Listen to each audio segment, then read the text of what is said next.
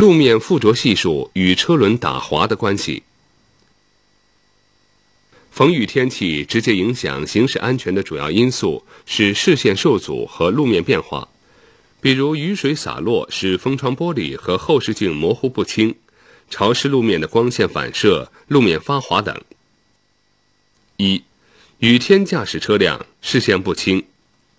二、道路滑溜，制动效能明显下降，路面和轮胎间的附着系数减小。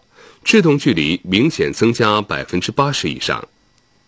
干燥水泥路面附着系数零点七至一点零，打滑程度不滑。下雨开始时附着系数零点三到零点四，打滑程度最滑。